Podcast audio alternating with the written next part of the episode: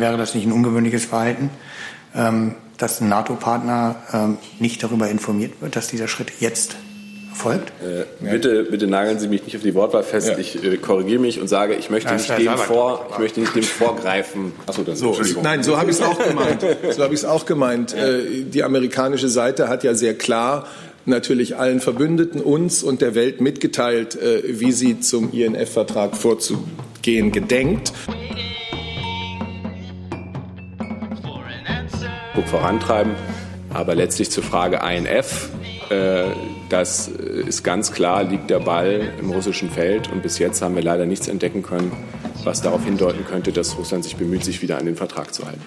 Ähm, Heiko Maas, also oh, Sie noch. Ich wollte nur äh, zum Prozedere noch nachtragen, dass wenn, was wir hier jetzt natürlich noch nicht wissen können, wenn die USA tatsächlich die Kündigung des INF-Vertrages bekannt geben, dann setzt eine Sechsmonatsfrist ein, bis diese Kündigung wirksam wird. Das heißt, es bliebe ich muss im Konjunktiv sprechen, auch dann noch Zeit, dass Russland aus dem Zustand der Vertragsverletzung zum Zustand der Vertragstreue zurückkehrte, wofür es, wie Herr Breul schon gesagt hat, in den vergangenen zwei Monaten leider keine Anzeichen gegeben hat. Aber diese Zeit bliebe noch. Okay. Liebe Hörer, hier sind Thilo und Tyler. Jung und Naiv gibt es ja nur durch eure Unterstützung. Hier gibt es keine Werbung, höchstens für uns selbst. Aber wie ihr uns unterstützen könnt oder sogar Produzenten werdet, erfahrt ihr in der Podcast-Beschreibung. Zum Beispiel per PayPal oder Überweisung. Und jetzt geht's weiter. Ähm, Herr Maas wird ja im März äh, oder hat vor, zu, einem, zu einer internationalen Abrüstungskonferenz nach Berlin einzuladen. Gibt es da schon Zusagen, zum, also von russischer bzw. amerikanischer Seite? Nein, das ist äh, jetzt auch noch ein bisschen früh. Ähm, wir sind dabei, mit Partnern sozusagen die Konzepte für, dieses, äh, für diese Konferenz abzustimmen. Es sind Einladungen auch noch gar nicht versandt worden. Darum kann ich Ihnen auch noch nichts über Rückmeldung sagen. Dazu der Kollege Strack, bitte. Ähm, ist es für die deutsche Seite ein Unterschied, ob das explizit eine Aussetzung ist oder eine Aufkündigung des INF-Vertrages? Ja, also entscheidend ist, dass äh, sich Russland wieder an den Vertrag hält. Äh, der Rest sind Technikalia. Ähm, äh, Herr Seibert hat es gerade noch mal gesagt, wenn die äh, USA heute äh, die Kündigung aussprechen sollten, beziehungsweise die formale Austrittserklärung ankündigen sollten, beginnt die sechsmonatige Kündigungsfrist. Nach sechs Monaten äh, ist der Vertrag ähm, dann nicht mehr existent. Ähm, und äh, das ist sozusagen das Szenario, von dem wir jetzt ausgehen. Wie gesagt, äh, vor dem Hintergrund, dass wir keine Veränderungen im russischen Verhalten in den letzten 60 Tagen beobachten konnten. Dazu der Kollege Renner. Moment. So, bitte. Herr Seibert, ich würde ganz gerne wissen, ob in der äh, Nachfolgediskussion, wenn dieser Vertrag nicht mehr zu retten ist, ausgeschlossen werden kann, dass es zu einer Stationierung von Mittelstreckenwaffen in Deutschland kommen wird. Und dann habe ich noch eine Lernfrage, weil Sie das Sechsmonatsfenster angesprochen haben. Ich äh, dachte, dass es genauso gut möglich ist, dass die Amerikaner diesen Vertrag mit sofortiger Wirkung suspendieren und dieses Sechsmonatsfenster nur eine Option ist. Ja, also zu, zu der letzten Frage kann ich nur sagen, warten wir einfach mal ab, was Herr Pompeo sagt. Ich habe äh, gerade sozusagen ein Szenario skizziert, was wir für wahrscheinlich halten und äh, in weniger als drei Stunden hat Herr Pompeo sich geäußert und dann können wir gerne weiterreden. Ja, und zu der Frage an mich. Ähm, richtig, erst einmal warten wir ab, was der amerikanische Außenminister genau ankündigt. Wenn es zu dieser sechs Monate Kündigungsfrist käme, dann müsste man die abwarten, denn es läge ja dann noch einmal an Russland die Chance zu nutzen, um äh, den Vertrag äh, zu erhalten, das Ende des Vertrages abzuwenden. Die Bundesregierung wird dann gemeinsam mit ihren Partnern in der NATO darüber beraten, ob Maßnahmen notwendig sind, welche Maßnahmen notwendig sind, um die Abschreckung, die Verteidigungsfähigkeit des Bündnisses äh, weiter zu gewährleisten. Und das sind Beratungen, denen ich hier nicht vorgreifen will, aber ich kann ja noch einmal darauf hinweisen, was wir schon in der Vergangenheit getan haben. Der NATO-Generalsekretär Stoltenberg hat äh, mehrfach gesagt, dass die NATO keine Pläne zur Stationierung nuklearer Mittelstreckenraketen in Europa hat.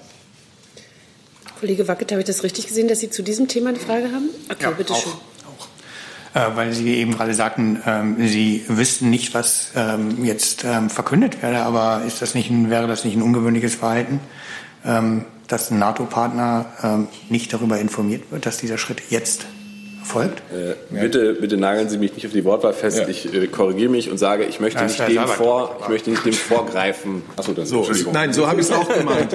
So habe ich es auch gemeint. Äh, Die amerikanische Seite hat ja sehr klar natürlich allen Verbündeten, uns und der Welt mitgeteilt, äh, wie sie zum INF-Vertrag vorzugehen gedenkt. Es hat dazu ja auch Gespräche gegeben, gerade auch zwischen der Bundeskanzlerin und dem amerikanischen Präsidenten, aber natürlich auch zwischen dem Außenminister und seinen Partnern. Äh, Und ich bezog mich jetzt einfach nur darauf, dass ich nicht sagen kann, ob es heute wie angekündigt passiert oder am nächsten Tag und dass ich mich darauf jetzt nicht, äh, also ich kann jetzt nicht etwas kommentieren für die Bundesregierung, das ich noch nicht gehört habe. Aber die grundsätzliche Haltung der amerikanischen Seite äh, ist uns kein Geheimnis. Dazu nochmal die Kollegin Joachim. Entschuldigung, Ach das so. war ein anderes Thema. War ein anderes Thema. Okay, Moment, Sekunde. Äh, dann äh, hat der Kollege Wackett ein anderes Thema oder ist, ja? Okay, bitte Ja. schön. Ähm, Das geht jetzt aber gleich sozusagen an Herrn Seibert, an äh, Umweltministerium und Verkehr. Also erstmal die Frage ans Verkehrsministerium. Ähm, Wie soll denn jetzt die Arbeit äh, in der Verkehrskommission der einzelnen Arbeitsgruppen, da sollte ja was neu justiert werden, ähm, wie soll denn die Arbeit da jetzt weitergehen und mit welchen Themen kann die sich beschäftigen? Sie meinen die nationale Plattform Genau, äh, Zukunft genau. der Mobilität. Genau, ähm, dazu kann ich Ihnen Folgendes sagen. Der Minister hat sich ja gestern am Donnerstag mit dem Vorsitzenden Professor Kagermann und den Vorsitzenden der sechs Arbeitsgruppen äh, getroffen. Das war ein wichtiger Schritt äh, zur besseren äh, Vernetzung der Arbeitsgruppen. Sie wissen, es gibt insgesamt sechs Arbeitsgruppen, auch wenn wir hier immer nur über äh, eine sprechen. Äh, Ich nenne nur mal ein paar Themen, äh, die die anderen Arbeitsgruppen äh, bearbeiten. Zum Beispiel das Thema, wichtige Thema Digitalisierung, automatisiertes Fahren, Multimodalität, also die Vernetzung der Verkehrsträger oder der Hochlauf der alternativen Antriebe. Ziel war es jetzt auch zu erreichen, dass diese Themen auch in der AG 1, also über die wir hier immer seit einiger Zeit reden, Klimaschutz im Verkehr, mit einfließen. Das heißt, wir brauchen hier äh, zukunftsfähige Ideen, die wir hier generieren. Und ähm, Ende März diesen Jahres sollen erste entsprechende Empfehlungen äh, der Bundesregierung dann vorgelegt werden und die dann weiter beraten werden. Das ist der weitere Fahrplan, den der Minister gestern jetzt auch mit, den, äh, mit der Kommission, äh, mit der Plattform Zukunft Mobilität besprochen hat. Ende März erste Empfehlungen ähm, der Arbeitsgruppe, der gesamten Plattform, einen Abschlussbericht? Der Arbeitsgruppe, der Arbeitsgruppe, die dann Grundlage sind für die weiteren Klimaschutzmaßnahmen, die Beratung innerhalb der Bundesregierung. Ja, das wäre jetzt aber nicht mehr der Zeitplan, den auch Herr Seibert hier angesprochen hat, der ja schon von Februar ähm, letztes Mal sprach. Und Ende März sollte ja eigentlich die, der Abschlussbericht dann auch vorliegen. Ähm, Herr Seibert, ähm, ist das noch der Zeitplan? Also ich kann mich nicht, habe ich von Februar bis Ende Februar habe ich möglicherweise gesagt. Gut, dann äh, Wir sind jetzt bei Ende März und Empfehlungen. Ich meine, es muss ja auch das Klimaschutzgesetz wird ja auch darauf aufbauen, ähm, etc. Ähm, erste Empfehlung der Arbeitsgruppe, noch gar nicht der Plattform. Von daher scheint mir das jetzt nicht mehr der Zeitplan zu sein. Doch, ist der Zeitplan. Doch, das ist der Zeitplan. Die ähm, Arbeitsgruppe für den Verkehr soll Ende März ihre Vorschläge machen. Das ist so verabredet. Die Kohlekommission war für Februar angesetzt mit ihren Vorschlägen. Als nächstes ist die Verkehrskommission dran, dann gibt es noch die Gebäudekommission. Das ist ja, äh, diese Kommissionen arbeiten ja für das Maßnahmenprogramm 2030. Das, ist ja, das äh, Maßnahmenprogramm ist ja ein eigenständiges Dokument, ein zweiter Teil der Klimagesetzgebung, an der wir jetzt arbeiten. Das Klimaschutzgesetz, das ähm, wird ja in der Regierung äh, beraten und ähm, dann entsprechend auch vorgelegt werden. Aber das ist jetzt kein neuer Zeitplan. Ja, weil nach- neben der Kommission ist ein Unterschied, ob jetzt eine von den sechs Arbeitsgruppen, wie Herr Strater ja sagte, ähm, Empfehlungen vorliegt oder ob die. Ich habe ja gerade gesagt, ich habe ja gerade gesagt, dass die Arbeitsgruppen, die Arbeitsgruppen, die verschiedenen Arbeitsgruppen, die hier äh, zudem noch tagen, auch die Ideen dort für diese erste Arbeitsgruppe mit einfließen sollen. Das ist ja genau das, was gestern besprochen wurde und das, was ich hier gerade gesagt habe, sodass wir hier also auch aus den anderen Arbeitsgruppen Ideen und Vorschläge in dieser ein- einen Arbeitsgruppe zusammenfassen und dann aus dieser heraus äh, Vorschläge vorgelegt werden. Also so ist auch das äh, Verständnis, so haben wir es auch letzte Woche hier dargelegt. Ähm, Zum Ende März sollen die Vorschläge dieser Kommission vorgelegt werden. Daran hat sich auch nichts geändert. Vielleicht nochmal inhaltlich, Herr Strater, ähm, hat sich da was geändert, was die Rahmenbedingungen angeht, also was die Kommission, mit was die Kommission oder die Arbeitsgruppe in dem Fall, sagen wir mal die Arbeitsgruppe 1, mit, mit welchen Themen die sich beschäftigen soll? Der Verkehr muss einen wesentlichen Beitrag zum Klimaschutz leisten. Das ist, äh, das ist äh, ja auch bekannt. Ähm, ich kann jetzt hier, werde und nicht vorgreifen, äh, die einzelne Vorschläge, die da jetzt auch, Sie kennen diese Diskussion, die wir seit Wochen führen, die hier schon gemacht worden sind und die nicht gemacht worden sind. Äh, wir werden das jetzt äh, weiter beraten. Diese Arbeitsgruppe wird weiter tagen, sich weiter besprechen und dann werden wir zukunftsfähige Mobilitätsvorschläge für die zukunftsfähige Mobilität vorlegen, die dann auch in ein Klimaschutzgesetz einfließen, sodass der Verkehr hier auch einen, seinen Beitrag zum Klimaschutzziel erreichen wird. Gibt es weitere Fragen zu diesem Thema? Das ist nicht der Fall. Dann äh, Kollege Strack, ich habe Sie auf meiner Liste oder das war vorhin INF? Okay. Äh, Kollegin Müller ist jetzt mit einem neuen Thema dran. Bitte schön. Ja, eine Frage ans BMU. Ähm, es gibt heute Morgen Meldungen, ähm, dass die Bundesumweltministerin ähm, strenge Vorgaben, Bauvorgaben für Holz- und Kohleheizung plant. Können Sie mal kurz sagen, wie da die Änderungen aussehen sollen und was auch der weitere Zeitplan ist? Sie sprechen jetzt eine Verordnung an. Das ist eine Bundesemissionsschutzverordnung. Davon gibt es diverse. Eine richtet sich eben an ja, kleinere Öfen, unter anderem auch Holzöfen. Wir wissen, dass in manchen Bundesländern im Süden Deutschlands, vor allen Dingen in Baden-Württemberg und Bayern, dort vor allen Dingen während der Wintermonate die Feinstaubwerte sehr stark ansteigen, dass viele Menschen sich beschweren über die schlechte Luft im ländlichen Raum, in ländlichen Gebieten, wo sehr viel auch dann mit Kaminen oder Holzöfen gefeuert wird. Und äh, deswegen gibt es seitens der Bundesländer, seitens Baden-Württembergs einen Vorschlag, oder gab es vor einiger Zeit einen Vorschlag, diese Bundesmissionsschutzveränderung ähm, anzupassen und äh, höhere Schornsteine vorzusehen für solche Kaminöfen. Das ist ein Vorschlag Baden-Württembergs, den hat das Land in den Bundesrat eingebracht. Dort ist es auch mehrheitlich ähm, abgestimmt worden und befürwortet worden. Jetzt liegt uns diese Änderung der Bundesemissionsschutzverordnung vor. Also sie ist der Bundesregierung vorgelegt worden. Ähm, es geht also hier nicht um ein Vorhaben des Bundesumweltministeriums, sondern eine Initiative des Bundesrates, eine Veränderung, die der Bundesrat vorgenommen hat. Über die beraten wir jetzt im Bundeskabinett. Das ist der Sachstand. Kurz die Nachfrage. Ähm, und das ist schon Anfang Februar der Fall im Bundeskabinett, so hieß es in der Meldung? Wenn diese Verordnung dann vom Bundeskabinett behandelt wird, teilen wir Ihnen mit, dann, wenn sie behandelt wird. Ich kann Ihnen heute keine Angabe dazu machen, wie die Tagesordnung vom Bundeskabinett nächste Woche Mittwoch aussieht. Das erfahren Sie ja rechtzeitig davor.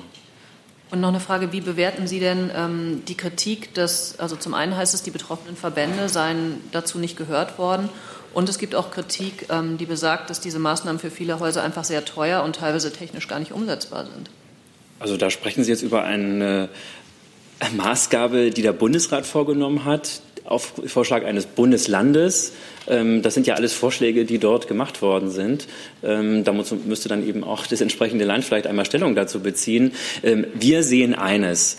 Äh, die Luftqualität in den Ländern im Süden Deutschlands verändert sich sehr stark hinsichtlich des Feinstaubs jeden Winter. Es gibt sehr, sehr viele Beschwerden, sehr viele Bürgerbeschwerden, auch bei uns, die sich darüber beschweren, dass dort viel mit Holz in einer Form geheizt wird, die vielleicht nicht so freundlich ist für die nachbarschaftlichen Beziehungen und ähm, deswegen dort Handlungsbedarf angesehen wird. Das ist ähm, innerhalb ähm, vieler ähm, Kommunen dort ein großes Thema und es werden, wird der Gesetzgeber aufgefordert, darauf zu reagieren. Und ähm, genau dieser Kritik hat sich das Land Baden-Württemberg angenommen, diesen Gesetzentwurf vorgeschlagen und der liegt uns jetzt vor.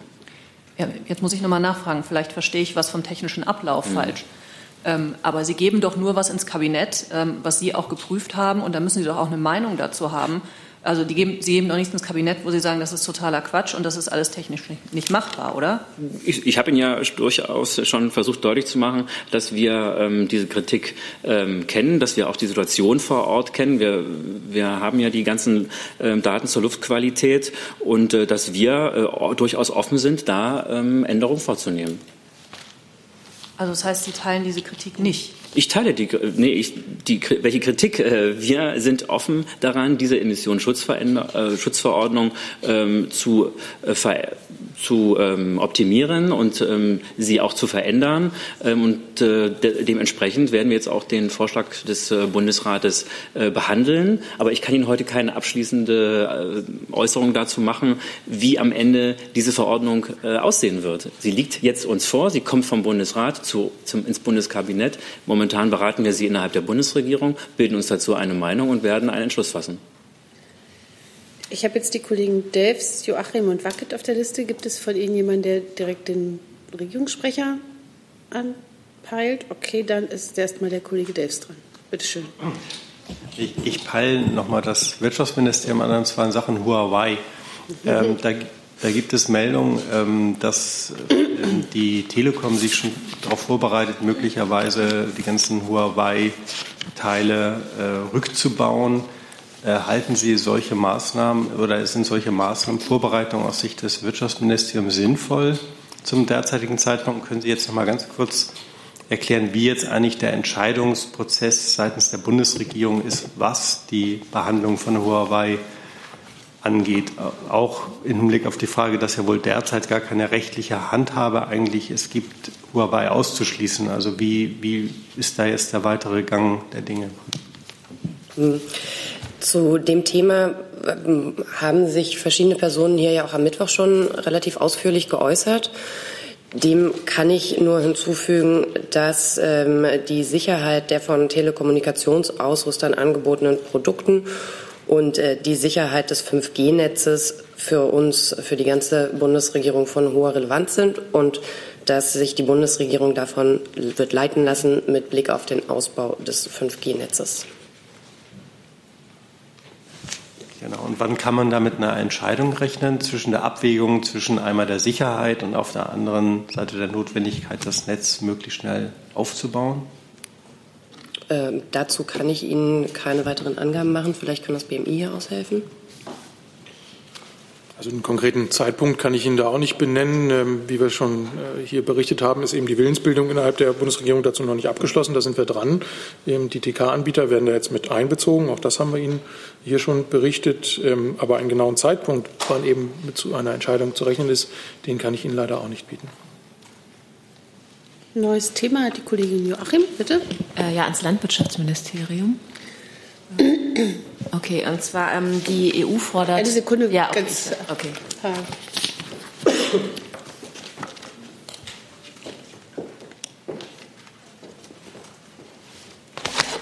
So.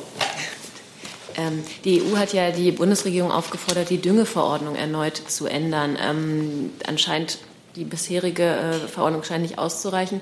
Ähm, es hat offenbar auch die Bundesregierung schon Vorschläge gemacht äh, der Kommission gegenüber. Welche sind das denn konkret?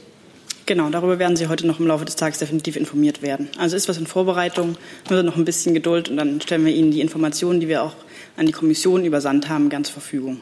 Äh, in schriftlicher Form oder wird es noch ein Statement geben oder irgendwas? In, in schriftlicher Form. Okay, danke. Mhm. Kollege Wackelt, bitte. Ja, Frage ans Auswärtige Amt. Ähm, es geht um Venezuela und äh, die Kontaktgruppe, wenn ich da richtig informiert bin, die sich da gebildet hat, wo Deutschland ja auch eine Rolle spielen soll. Können Sie uns mal erläutern, was da jetzt die Aufgabe genauer sein wird, was da die nächsten Schritte sind, was Sie da machen können? Ja, vielen Dank für die Frage. Das ähm, stimmt. Äh, die Hohe Vertreterin hat gestern am Rande der informellen Außenministertagung in Bukarest die Gründung einer Kontaktgruppe, Kontaktgruppe verkündet. Entschuldigung. Äh, sie sollen eine möglichst geschlossene Haltung der internationalen Akteure vorbei, herbeiführen. Äh, die hohe Vertreterin hat sich ja auch äh, geäußert schon zu möglichen Mitgliedern. Die Liste ist noch nicht abschließend. Die Kontaktgruppe soll den Schlüsselakteuren helfen, einen glaubwürdigen politischen Prozess zu entwickeln, der in freien und fairen Präsidentschaftswahlen münden soll. Die Kontaktgruppe hat die Arbeit noch nicht aufgenommen. Das war gestern sozusagen der Auftakt. Wenn Sie sich äh, zurückerinnern, äh, von dieser Kontaktgruppe ist schon etwas länger die, die Rede, wurde in EU-Ratschlussfolgerungen ähm, sozusagen angeregt, diese Option zu prüfen. Jetzt äh, wird diese Option in, Re in Realität umgesetzt. Ähm, zu genauen Einzelheiten, wann das erste Treffen ist, was genau die Agenda äh, ist, kann ich Ihnen heute noch keine Auskunft geben. Dazu Weitere Fragen? Nicht. Dann ist die Kollegin Markmeier. Oh, Moment. Äh, wer von Ihnen beiden fängt denn an? Wer fängt an? Er fängt an. Bitte schön, Herr Jessen. Ja. Ähm, Herr Breul, äh, wird die Arbeit der Kontaktgruppe, äh, die darauf abzielt, wie Sie sagten, ein möglichst gemeinsames Vorgehen der internationalen Akteure herzustellen, dadurch erschwert, dass die USA nach eigenen Aussagen ähm, vornehmlich ökonomische Interessen in der Venezuela-Politik verfolgt. So, hat, so gibt es bei den Sanktionen ja Ausnahmen für US-amerikanische Ölunternehmen, die weiterhin Geschäfte machen dürfen. Und Herr Bolton hat an anderer Stelle gesagt, es wäre für die USA ökonomisch sehr wichtig, dass äh, Ölunternehmen dort Geschäfte machen können. Erschwert das nicht ähm, eine international abgestimmte Strategie, weil das ja eigentlich nicht das Interesse zumindest Deutschlands sein kann? Ja, also ich bin jetzt nicht befugt, hier für die Kontaktgruppe zu sprechen. Ähm, die wird von der Hohen Vertreterin geleitet und die hat dazu ja auch äh, bereits erste Fragen beantwortet. Ich möchte nur ähm, vielleicht äh, zu diesen ganzen Geschichten rund ums Öl äh, raten, sich äh, vielleicht auch mal ein bisschen die Fakten anzugucken, die wirtschaftlichen. Ähm, natürlich treffen die Sanktionen gegen den staatlichen Ölkonzern der USA, das Regime Maduro, an sehr empfindlicher Stelle. Äh, wohin diese Gelder fließen äh, aus dem Ölkonzern. Da gibt es auch umfangreiche Berichterstattung, auf die möchte ich verweisen. Ich möchte auch darauf verweisen, dass die USA seit Dezember 2018 Nettoexporteur von Öl sind, äh, und zwar in enormer Menge. 211.000 Barrel täglich werden mehr ausgeführt als eingeführt. Das zeigt eindeutig, die USA sind nicht abhängig vom Öl aus Venezuela, und die USA setzen sich auch seit längerer Zeit für bessere humanitäre Bedingungen in Venezuela ein. Maßnahmen, die vom Präsidenten Maduro äh, in der Vergangenheit abgelehnt werden und auch weiter abgelehnt werden. Also von daher möchte ich äh, Sie einfach bitten, wenn Sie zu diesem Thema schreiben, bitte gucken Sie sich auch ein wenig die realen wirtschaftlichen Daten an ähm, und den Wirtschaftsverkehr zwischen den USA und Venezuela. Was die Ziele äh, angeht der internationalen Gemeinschaft, äh, glaube ich, gibt es eine hohe Übereinstimmung. Äh, das ist unser, aus unseren Statements deutlich geworden, auch den, aus den Statements der USA, nämlich, dass wir eine Rückkehr zur Demokratie in Venezuela wollen äh, und dass dafür der Parlamentspräsident Guaido äh, der richtige Mann scheint, um diesen Prozess einzuleiten. Nachfrage? Ja. Ähm eine Abhängigkeit äh, der USA von venezuelanischem Öl habe ich auch gar nicht unterstellt. Das war nicht das Thema. Und das, was ich sagte, äh, basiert auf Äußerungen von Herrn Bolton selbst und Berichterstattung der US-amerikanischen Fachpresse. Also da fühle ich mich schon halbwegs sicher. Der Aspekt war, ähm, dass die USA, und zwar erkennbar auch in den Äußerungen von Herrn Bolton, ähm, Ausnahmen zum Beispiel von Sanktionsregelungen macht, im Interesse, im Geschäftsinteresse US-amerikanischer Ölfirmen. Und wenn das sozusagen ein Leitstrahl der Politik ist, da war meine Frage, ob das äh, die Arbeit der Kontaktgruppe erschwert. Ja, äh, Herr Jessen, ich äh, wollte auch nicht äh, diese äh, kleine Tirade, die ich gerade abgelassen habe, zielte äh, nicht vor allem auf Sie, sondern auch auf viele Berichterstattungen, die wir beobachten konnten in den letzten Tagen, teilweise von staatlich gelenkten Medien. das gab mir nur die Gelegenheit, da mal drauf zu verweisen. Und ähm, unsere Analyse ist schon die, äh, dass es äh, die US-amerikanische Politik äh, hier nicht äh, eine im Wesentlichen von Wirtschaftsinteressen gesteuerte ist. Kollege Jung dazu bitte. Ähm, hat, Europä hat, Europa dann, die EU, auch Europä äh, ökonomische Interessen in Venezuela, wie die Amerikaner? Dazu hatte ich am Mittwoch ja schon äh, gesagt, dass natürlich die ökonomischen oder wirtschaftlichen Verquickungen und Verbindungen allein wegen der geografischen Lage äh, zwischen Venezuela und den USA enger sind als zwischen Europa und Venezuela. Selbstverständlich, das können Sie überall nachlesen, gibt es Wirtschaftsbedingungen, äh, Wirtschaftsbeziehungen zwischen äh, der EU und Venezuela. Und es gibt übrigens auch äh, bereits seit 2017 Sanktionen äh, der EU gegenüber dem Regime Maduro. Das hauptsächliche wirtschaftliche Interesse, das wir Europäer in Venezuela haben, ist, dass es der Bevölkerung dort besser geht wieder. Die Wirtschaft liegt dramatisch da nieder, die Versorgung der Bevölkerung ist dramatisch schlecht. Und das ist ein Grund, warum äh, dieses Land wieder stabilisiert werden muss. Es muss demokratisch, freiheitlich stabilisiert werden und es muss wirtschaftlich gesunden, damit es den Menschen dort besser geht. Das ist ja der Grund, warum wir hier fragen, weil den Amerikanern geht es eben nicht um die Menschen, sondern um die Ölinteressen. Wie das hat Mike Pence das ist jetzt Ihre Behauptung. Wir sprechen für die Bundesregierung und Sie machen Behauptungen über die amerikanische Regierung, die Sie vielleicht mit den amerikanischen Stellen dann klären sollten. Ich zitiere. Äh, aber der Vizepräsident Mike Pence hat einen Tag bevor Herr Guaido sich äh, zum Präsidenten aufgerufen hat, in, ihm in einem Telefonat zugesichert, dass die Amerikaner ihn, ihn unterstützen. Wusste die Bundesregierung, wussten die, wusste die EU im Vorfeld davon? Äh, hat Herr Guaido auch mit EU-Vertretern, mit Frau Merkel vielleicht vorher gesprochen und sich Unterstützung zusichern lassen? Nein, er hat nicht mit der Bundeskanzlerin gesprochen, aber wir hatten hier neulich schon, und das lässt sich im Protokoll der Bundespressekonferenz nachlesen, äh, Aussagen des Auswärtigen Amtes darüber, welche Kontakte es äh, von europäischer Seite äh, mit Herrn Guaido gab und wann. Das ist alles hier schon besprochen worden. Wenn ich noch hinzufügen darf, äh, Herr Jung, ich, äh, mit Verlaub finde ich Ihre äh, Frage zielt ein bisschen am Punkt vorbei. Der Beginn dieses Prozesses, den wir jetzt beobachten, war nicht ein Telefonat von Herrn Guaido mit Herrn Pence, sondern das waren die Präsidentschaftswahlen, die gefälschten Präsidentschaftswahlen durch Herrn Maduro. Und wir haben jetzt sozusagen von dahin eine Entwicklung gehabt, die jetzt kulminiert in Massendemonstrationen in diesen ganzen Ereignissen der letzten Tage. Ähm, aber dieser Prozess hat beileibe nicht begonnen und die Ursache ist beileibe nicht ein Telefonat des, des US-amerikanischen Vizepräsidenten. Das Thema war, Eine Nachfrage noch? Das Thema war ja Regime Change der Amerikaner, Herr Breul.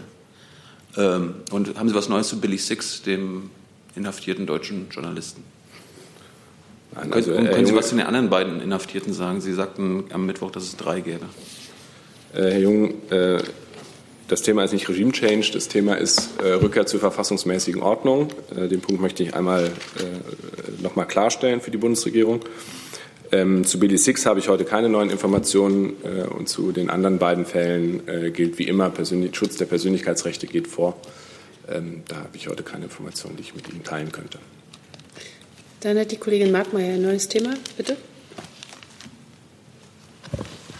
Ich habe eine Frage zu einem Brief von Hilfsorganisationen, die richtet sich an das Justizministerium und das Innenministerium.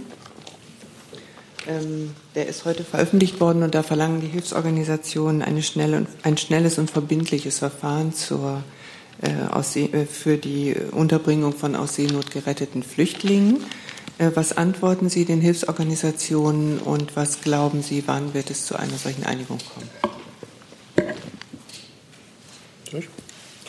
Ja, wenn ich beginnen darf. Ähm, ja, auch wir sind der Auffassung, dass die Entwicklung der letzten Wochen äh, hinsichtlich der Seenotrettungsfälle deutlich gemacht haben, dass es dringend nötig ist, in den nächsten Monaten zu einem transparenten und verlässlichen Ad-hoc-Mechanismus für die Ausschiffung und Verteilung von aus Seenot im Mittelmeer geretteten Personen zu gelangen. Ähm, wir haben deshalb als BMI die Kommission darin bestärkt, die im vergangenen Jahr begonnenen Anstrengungen zur Koordinierung eines solchen Mechanismus mit den Mitgliedstaaten fortzusetzen. Ähm, mit diesem Mechanismus soll sichergestellt werden, dass rasch ein sicherer Anlaufhafen gefunden werden kann und dass sich möglichst viele Mitgliedstaaten an den innereuropäischen Verteilungen der aus Seenot geretteten beteiligen.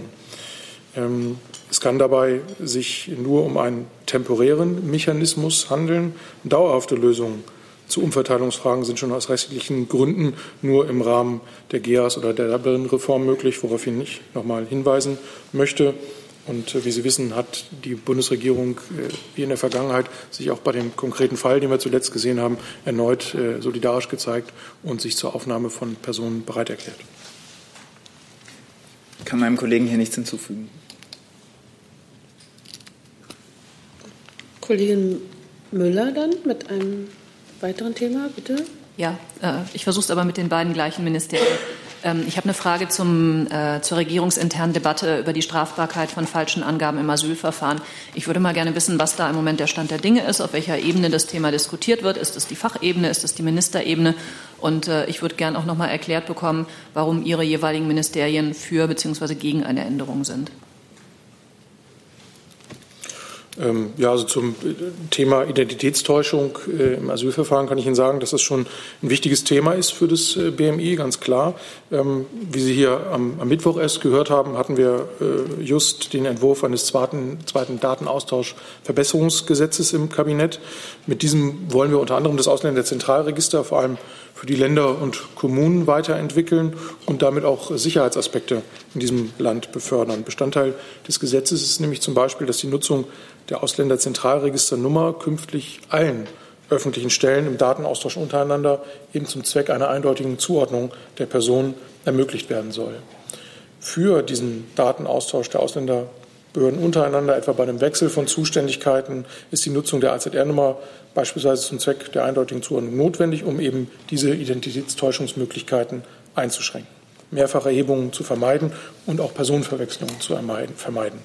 Ähm, damit soll auch die Qualität der erhobenen Daten verbessert werden. Und ähm, wir wollen aber über diesen jetzt schon gegangenen Schritt mit dem Datenaustauschverbesserungsgesetz hinaus das Thema Identitätstäuschung auch noch äh, weiter verfolgen.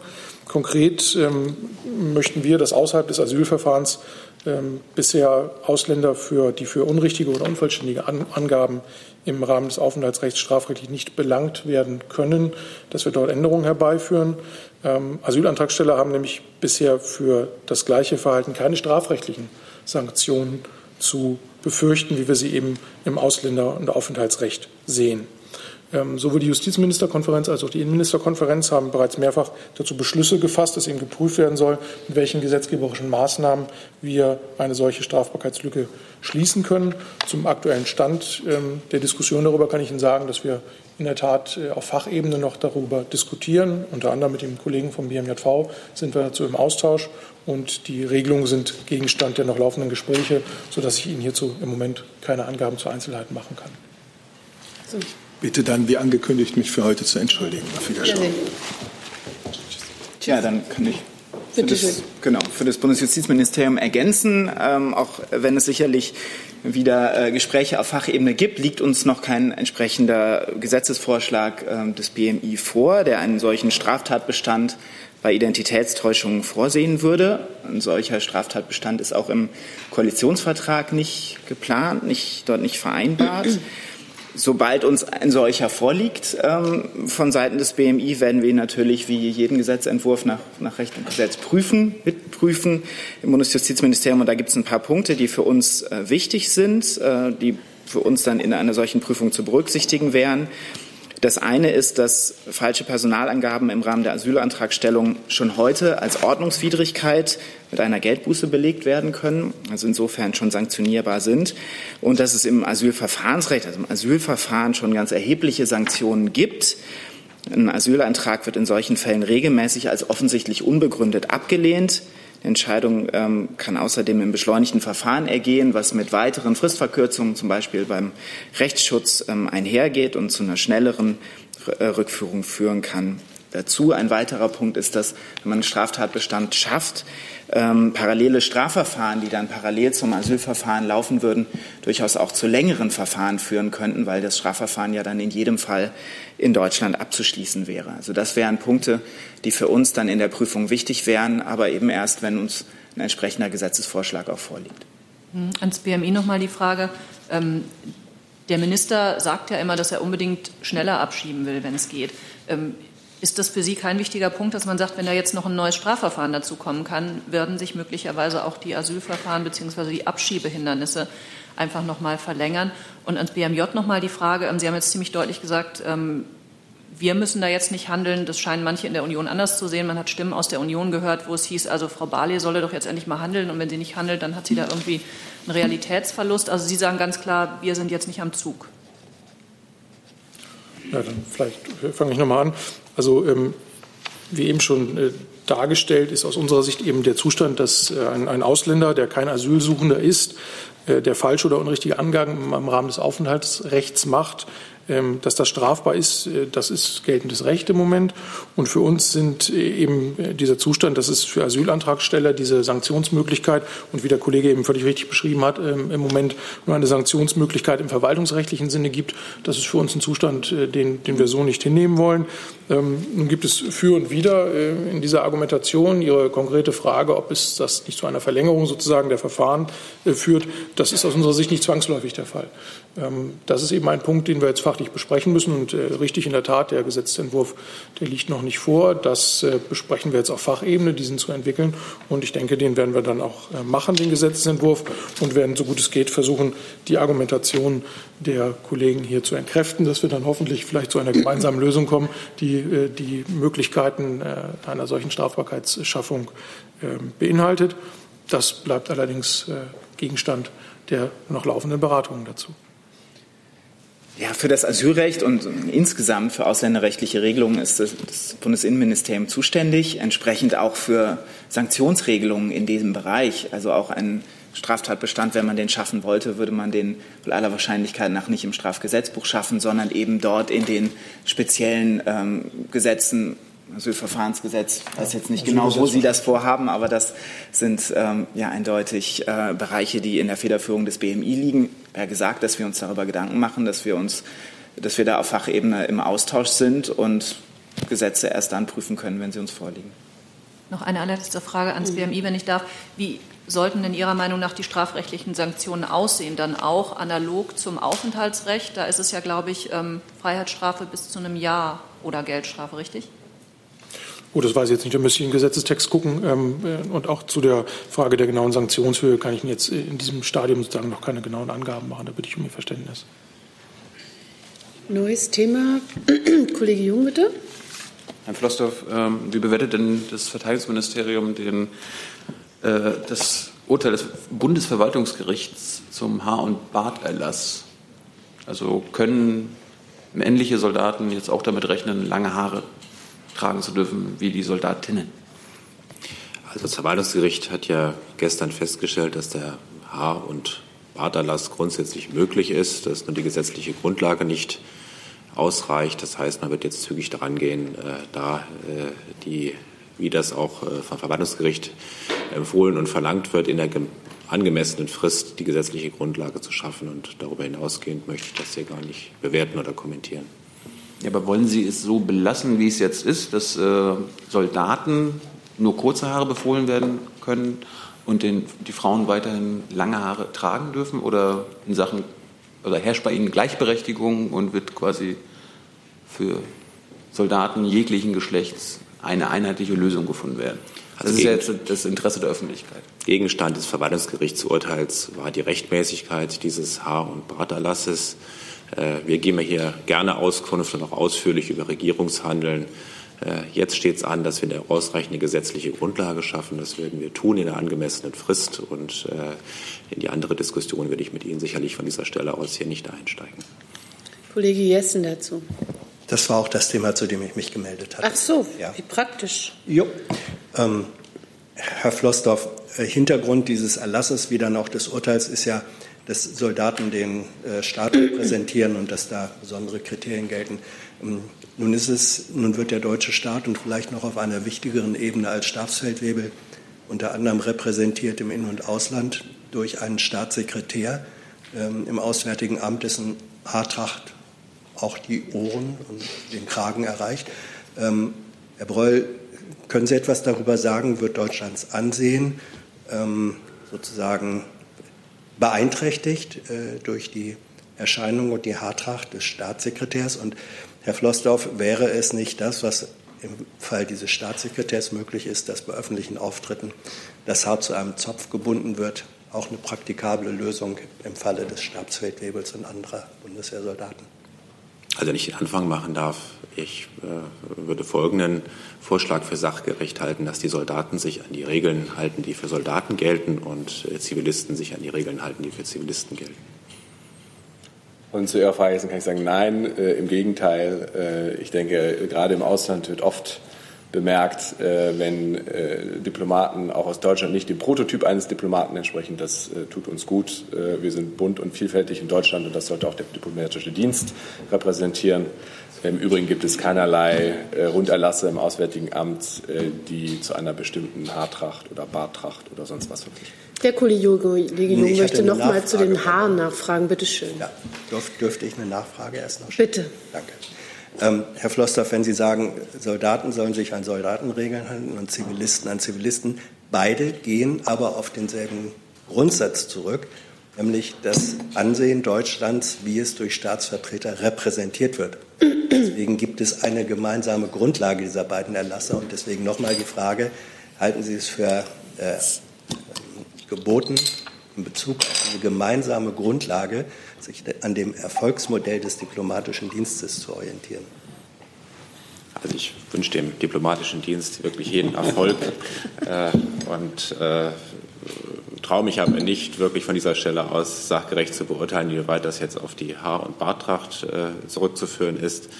Äh, was für Soldaten, da empfehle ich Sie gerne, Ihnen bitte noch mal nachzulesen. Äh, es gibt noch ein paar andere Gründe, die zum Haar- und Barterlass führen. Die haben durchaus auch was mit den besonderen Aufgaben zu tun, äh, die Soldaten gestellt werden. Und deswegen bitte ich einfach um Verständnis. Ich steige jetzt auf diesem Niveau jetzt auch nicht in diese Diskussion ein. Kollege Jung, Sie möchten aber trotzdem dazu noch mal was fragen, oder? Probiere es noch einmal. Mhm. Der, der Ministerin ist ja Gleichberechtigung, Gleichstellung äh, ein Anliegen, was sie, äh, was sie von ihr weiß.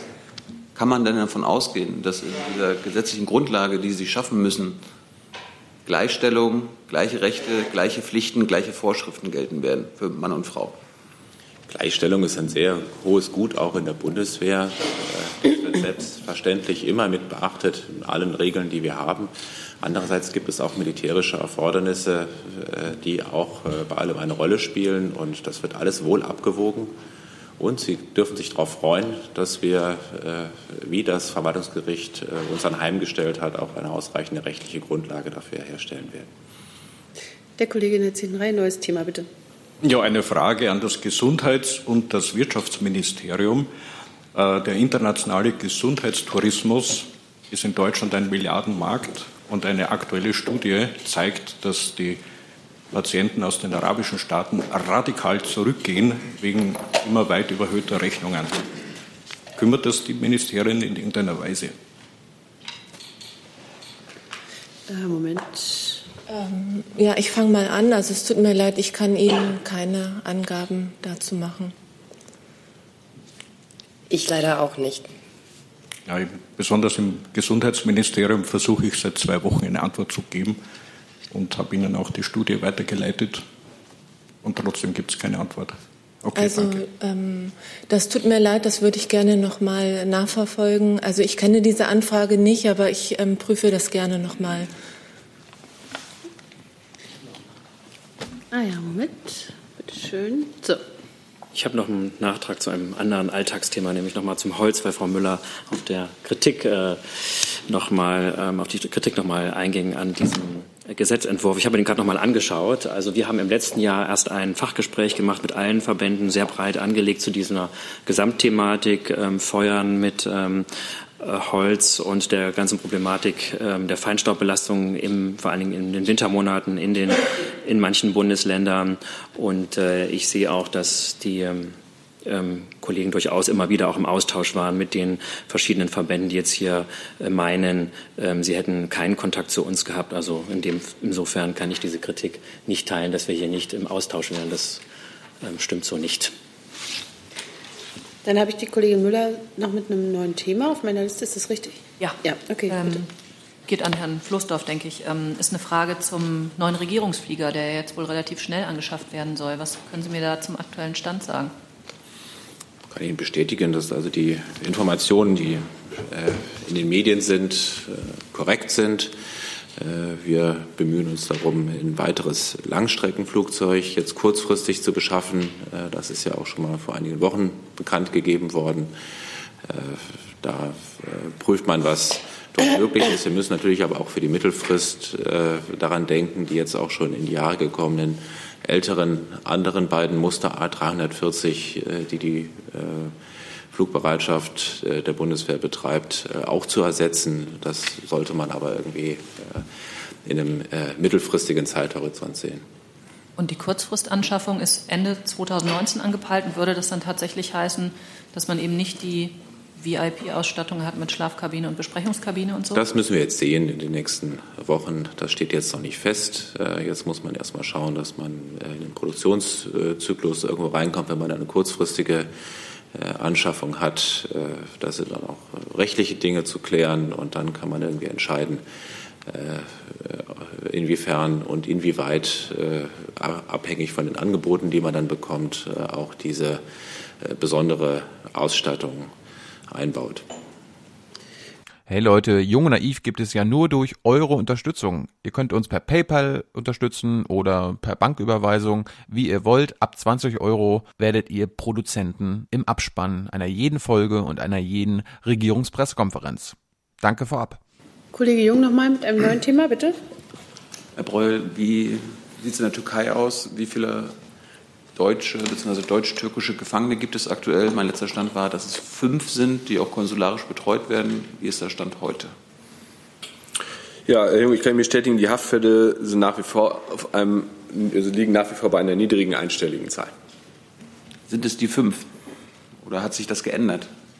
Ja, ähm, ich muss jetzt äh, ehrlich gesagt ein bisschen ausholen, äh, trotz der späten Stunde, aber das will ich kurz erläutern. Also die Haftfälle in der Türkei sind weiter von besonderer politischer Relevanz äh, und für uns und bilden ein schwieriges Thema äh, mit der Türkei. Äh, wir sind jetzt mittlerweile äh, bei einer Fallzahl ange angelangt, einer so geringen Fallzahl, die auch Rückschlüsse auf einzelne Personen möglich machen. Das ist aus Sicht des Persönlichkeitsrechts der Betroffenen äh, problematisch. Wir können von hier aus keine äh, juristische Bewertung von einzelnen Fällen und wollten dies auch nie vornehmen. Es ging darum, die Problematik aufzuzeigen und zu thematisieren. Die sogenannten politischen Haftfälle standen besonders nach dem Putschversuch 2016 im Vordergrund. Damals kam es ja zu einer Vielzahl von Verhaftungen. Bis Ende 2018 35 Deutsche aufgrund mutmaßlich politischer Strafvorwürfe. Das haben wir offen thematisiert. Nun hat sich die Situation weiterentwickelt. Wir sehen zum Beispiel in letzter Zeit auch Verhaftungen aufgrund von Äußerungen in den sozialen Medien und haben ja auch, das war hier auch Thema in der Regierungspressekonferenz, unsere Reise- und Sicherheitshinweise entsprechend angepasst. Äh, nach wie vor gilt, wir nehmen jeden Fall äh, sehr ernst. Wir betreuen ihn nach den Umständen des Einzelfalls. Das umfasst sowohl die äh, bisher genannten politischen Haftfälle als auch alle anderen Haftfälle von Deutschen in der Türkei. Also ich möchte damit sagen, ähm, wir werden von hier aus keine präzise Zahl nennen können, wenn wir uns in dieser kleinen einstelligen Zahl bewegen. Das heißt wiederum nicht, das möchte ich ausdrücklich unterstreichen, dass wir in irgendeiner Form äh, Entwarnungen geben möchten. Ähm, das ist nach wie vor ein wichtiges Thema. Äh, gerade heute hat Außenminister Maas am Rande der EU-Außenministertagung in Bukarest mit Herrn Çavuşoğlu gesprochen und dabei auch noch mal äh, ganz direkt die Haftfälle angesprochen. Aber Sie haben uns doch zwei Jahre lang immer wieder gesagt, wie viele Haftfälle es insgesamt gibt und wie viele politische Gefangene es insgesamt gibt. Das wollen Sie ab sofort nicht mehr tun. Äh, ich kann Ihnen immer noch sagen, dass 49 äh, Deutsche in türkischer Haft sich äh, befinden. Das können wir nach wie vor tun. Wie in jedem anderen Land auch nehmen wir normalerweise keine Kategorisierung vor, inwieweit sozusagen oder welche Strafvorwürfe den jeweiligen Betroffenen gemacht werden, weil wir auch nicht die richtige Stelle sind, um die juristisch zu bewerten. Das müssen die Gerüchte vor Ort tun. Ähm, wir haben nach dem Putschversuch, das habe ich gerade versucht mit meiner langen Erklärung äh, deutlich zu machen, äh, einen Sonderfall gehabt und haben darauf besonders reagiert. Ähm, jetzt sind wir in einer Situation, wo es nur noch sehr wenige Fälle sind.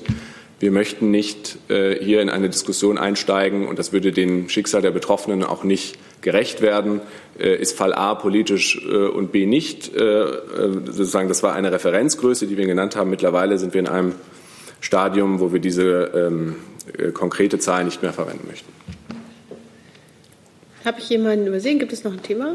Das gibt es nicht der Fall. Dann danke ich für Ihr Kommen und Ihr Interesse und beende diese Pressekonferenz. I'm thinking